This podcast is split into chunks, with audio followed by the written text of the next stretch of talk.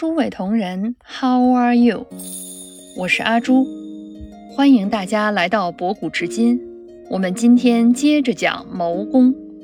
既然您都听到这儿了，那么在您继续收听之前，还希望您能订阅、点赞、加关注，非常感谢。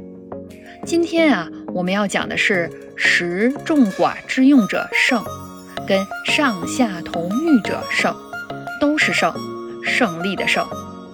孙子啊，在原文中写道：“食众寡之用者胜。”短短一句话呀，涵盖的信息量非常之大。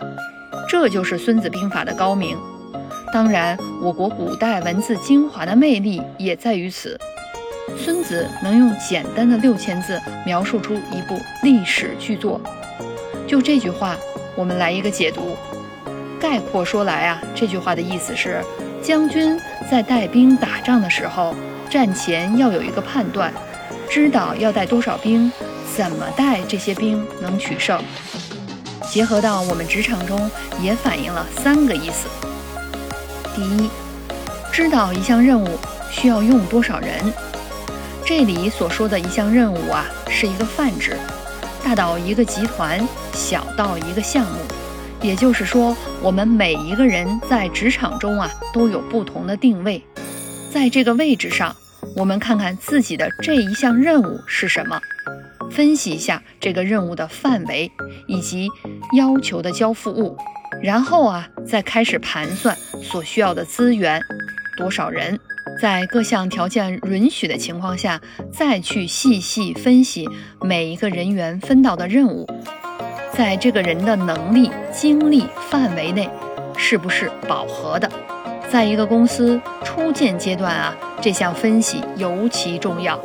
即便我们有足够的预算，如果一开始就铺开了，把各种组织架构都照搬大公司建得完善，反而言之时则是浪费。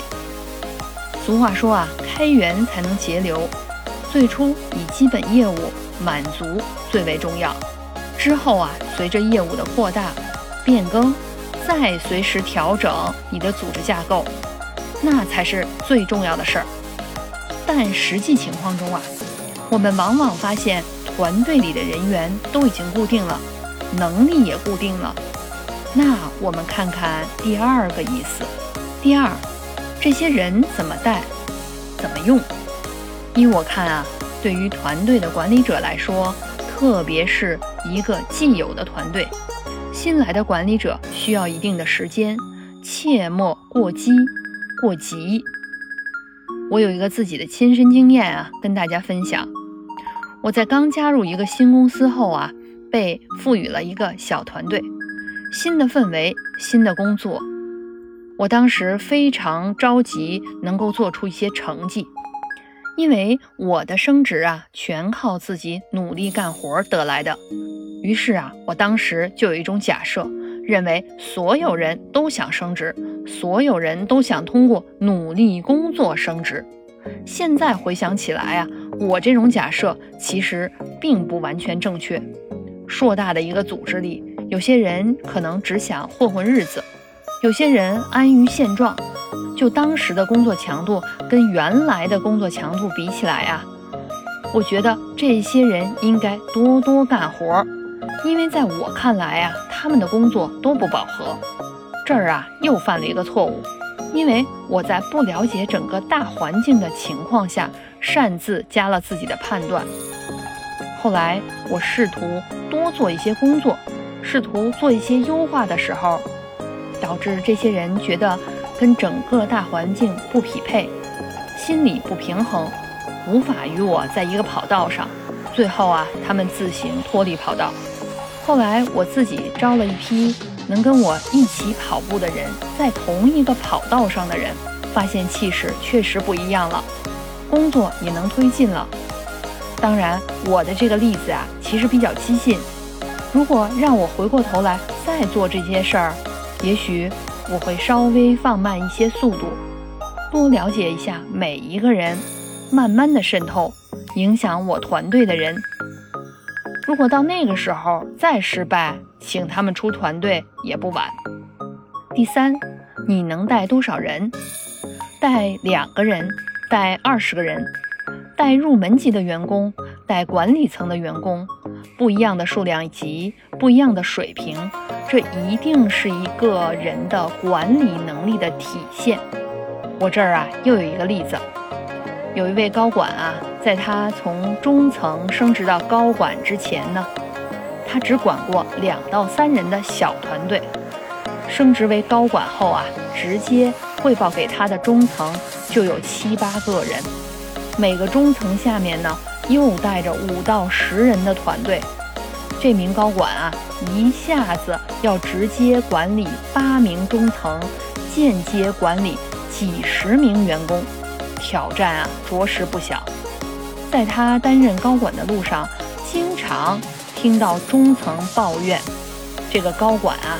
把中层当成入门级的员工一样管理，我理解这位高管很多时候是好意为之，希望自己给中层一些指导帮助，但切莫过多，因为这些中层啊已经不是入门级的员工了，他们都有丰富的管理经验，好意指导的过多啊，反倒会适得其反。不过，相信每一个从普通员工到中层，再从中层到高管，都有一个学习积累的过程。我还是那句话，希望事情是水到渠成，而不是急功近利。这里说完了能带多少兵，就意味着多强的管理能力后，我们又要讲讲上下同欲者胜这个道理了。其实我们在第一篇的记篇里的道，即是上下同欲者胜。这里又提到，那么在谋篇里的原文即为上下同欲者胜，可见这个概念有多么的重要。那么针对这个概念，我们换个角度再来剖析一下。刚才我们说了，孙子在原文写上下同欲者胜。这句话很好理解，老板与员工追求的目标都一样了，就能胜。简而言之，员工要想着老板所想，老板也要想着员工所想，由此可谓上下同欲。